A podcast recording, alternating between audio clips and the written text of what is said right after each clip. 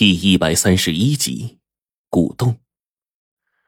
黄队一早上打着哈欠，跟个蔫巴狗似的。我呀，也没怎么睡好，眼睛里面全都是血丝。一路上我就问黄队：“你怎么还打着哈欠呢？”昨天晚上老爷子拉着我一哭了一晚上，我倒是你个混蛋，这铺那么小。就那么大个地方，你可是得了好处了。我笑了笑，反正早晚不都一样吗？我这就是提前行使我的权利。黄队顿时骂道：“屁！人家看不看得上你还不一定呢。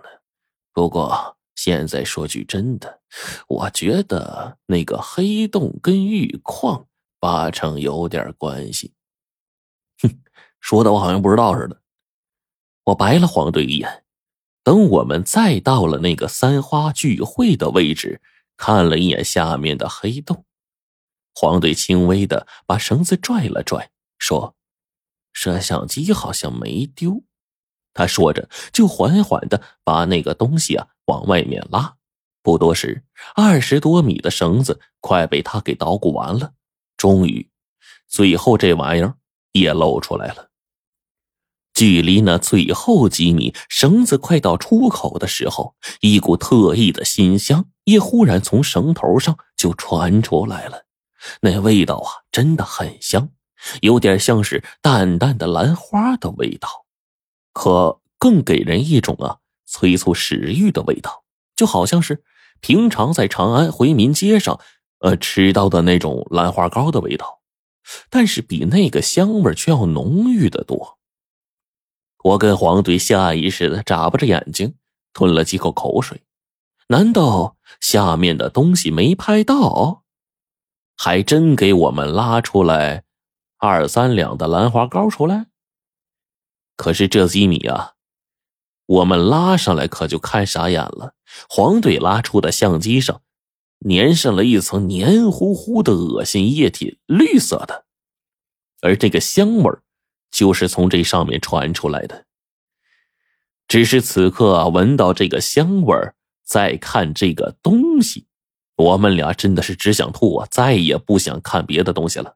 黄队恶心的瞥了一眼相机，说：“嗯，那得了，尝尝，肯定不要这么恶心的东西了。嗯，你先把里面的存储卡拿回去，我我把这玩意儿清洗干净拿回去，留着自己用吧。我觉得呀。”这玩意儿，白程程也是真的不会要了。把存储卡从里头弄出来，强忍着恶心揣进了兜里，又朝黑洞看了两眼，依旧没什么异常，只得再往回走了。那老爷子一早就下地去了，他倒也放心我们这些人。估计呢，也是因为家里穷，我们也不像是偷东西的。再说了，就算偷，又能偷点什么东西呢？我把存储卡递给了白程程，他插在电脑上，把视频给读取出来。等黄队回来，白程程看到他洗了半天都洗不干净的摄像机呀，直接厌恶的别过脸去，好恶心，我不要了。那送给我吧，黄队说：“嗯，给你了，半价卖给你。”白程程说完，黄队狠狠的瞪了我一眼，没好意思看白程程，只是。打开电脑，上面黑乎乎的一片。整个视频的时长近乎五个小时，我们没工夫细看，快进了一会儿便觉得无趣。这种上面全是黑漆漆的玩意儿，大概只有黄队看得懂。我把电脑交给他，你看着点啊。白程程说：“不展，你去劈柴，我去做饭。”我只得再当一回苦力了。这个时间是极其漫长的。等到早上十点，老爷子回来吃早饭的时候，三个小时都过去了。就连黄队自己都快困了的时候，他依旧没有找出任何的蛛丝马迹。那屏幕上啊，黑漆漆的一团。说句实话，是真的什么都没有。反正至少我们是看不懂。黄队又继续开始了他的事业。大概是老爷子离开了一个多小时后。视频到达了凌晨十二点多，快一点的时候，忽然，逐渐就有了响动。你们听，你们快过来听！黄队一说这个，我跟白程程赶紧走上去仔细一听。黄队把电脑声音开到最大，好家伙，我们居然真听到了声音。只是听到那个下面呢，渐渐的冒出了一种咔嚓咔嚓的声音，就好像是什么东西裂开了似的，并伴随着地上的落石渣的声音。这声音越来越大，渐渐的，我们听见了呼吸声。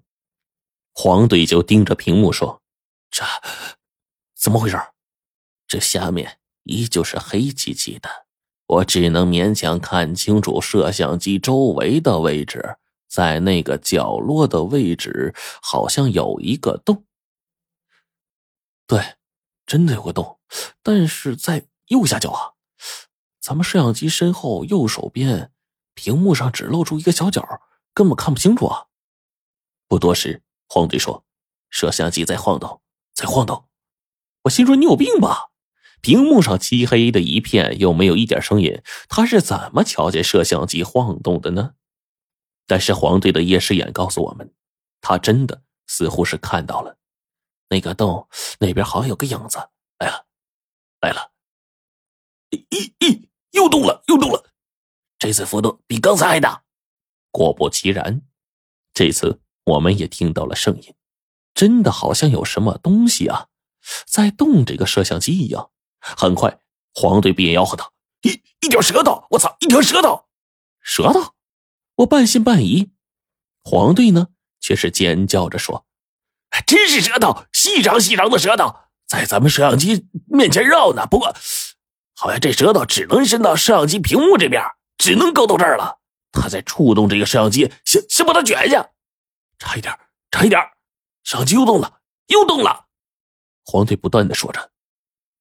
我跟白程程看着那漆黑的画面，只能靠脑补了。用想象力去构建看见的场景，只是时间呢，仅过去十多分钟之后，这个五个小时的视频就放到了头了。视频指向的最后时间是在凌晨的一点零八分。白程程说：“他没电了，只能把画面呢录到这儿。”同时呢，我知道了这是真的，毫无疑问。这摄像机上面带有的兰花膏香味的粘液，真的是那样一条细长舌头搞出来的杰作。只能说呀，我们这个位置拿捏的太好了，刚好那个舌头啊够得着这个摄像机，我们才能看到那条舌头。而且黄队描述的极其仔细，那二十多米下面好像就有那个洞，只是那个东西究竟是什么呢？白程程说：“要不咱们晚上再试试？”我跟黄队一起否定了他的话。算了，现在知道下面的东西了，反正不是妖魔，肯定是没见过的怪物一类的东西。冰窟窿啊，肯定等不了了。毕竟啊，这又过去一天了，咱们呢还是越早下去越好。你说呢？我把目光投向了黄队，黄队也是点了点头。陈子跟我下去，程程留下。咱们约定个时间，一旦超过这个时间，我们要是没回来的话，你就再做打算。最终我们约定啊，等会儿就往下面走。那些怪之类的东西啊，虽然不惧阳光，但是呢，能深居地下，那说明他们并不喜欢阳光。那白天出来活动的几率就不大。我们白天下去，争取在天黑之前回来。黄队想的很周到。让白程程准备一条备用的绳子放在周围，到时间了就叫我们。如果等的时间太长，我们却没有回应，可以往下扔几挂鞭炮。那东西在里面的声音很响，肯定能提醒我们。要是这样我们都出不来的话，那就说明我们真的危险了。他再想办法去联系龙王，说明我们在这里发生的事儿。事情就这么定下来了。我背着从博物馆那边弄过来的还没顾得上还的青铜古剑，黄队攥着那把锋利的匕首率先下去了。毕竟啊，他能在漆黑的地方看见东西，而我却是需要一个手电筒。逐渐的，我们两个拉着绳子就下去了。这个洞的四周挖的极其的平整，看起来应该是出自人工的。越是往下，越能感觉到阴风呼啸，甚至有一种阴冷的气息扑面而来。本来冬天的时候，土地受冻，地下呢会十分的阴冷，我们根本就分不清，因为天气的原因，还是地下真的有邪意。这逐渐往下呀，不多时就已经过了七八米了。洞很窄，直径也就一米左右，直直的通向下方。黄队下了十多米便受不了了，地下真的是越来越冷了。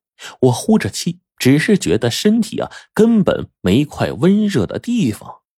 黄队的双脚用力蹬着洞壁两边，使劲的让身体暂时啊躺在这个竖直的井道壁上，两个手急忙搓起来。我呢也学着他这个模样，用力的撑住，然后不断的搓手，令身体的寒冷啊消失了一些。只是再往下面走，就越加的冷了。这二十多米的距离，我们愣是下了二十多分钟。等到了那个位置啊，我们早已经累得够呛了，喘着粗气，出了一身的汗，也就觉得没之前那么凉了。忽然，黄队指着下面就说：“陈子，咱们到了，你看。”他一指那个位置，我赶紧把嘴里的手电筒打开。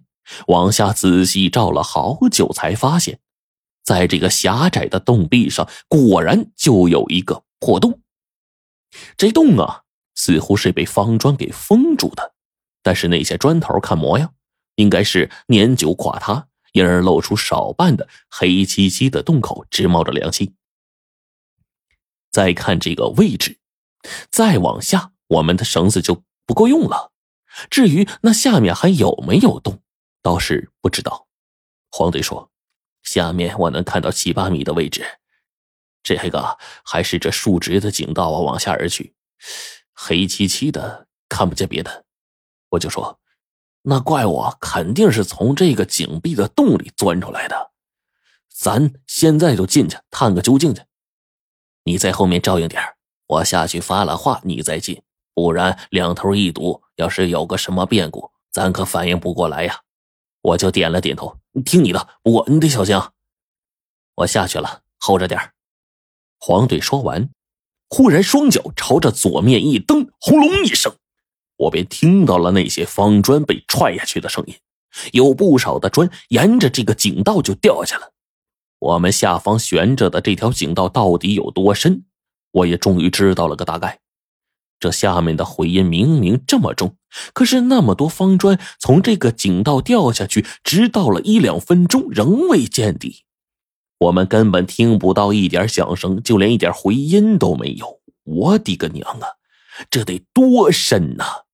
忽然，下面黄队小声的吆喝了一声：“陈子，我的娘啊，你快来看，快快！我的妈呀！”我一听黄队的吆喝，急忙就跟着他往里边去。凭感觉，我知道他肯定是发生了大事。我急忙照着手电筒找准洞口，一步就晃了过去了。最上面传来白程程的声音：“进去了吗？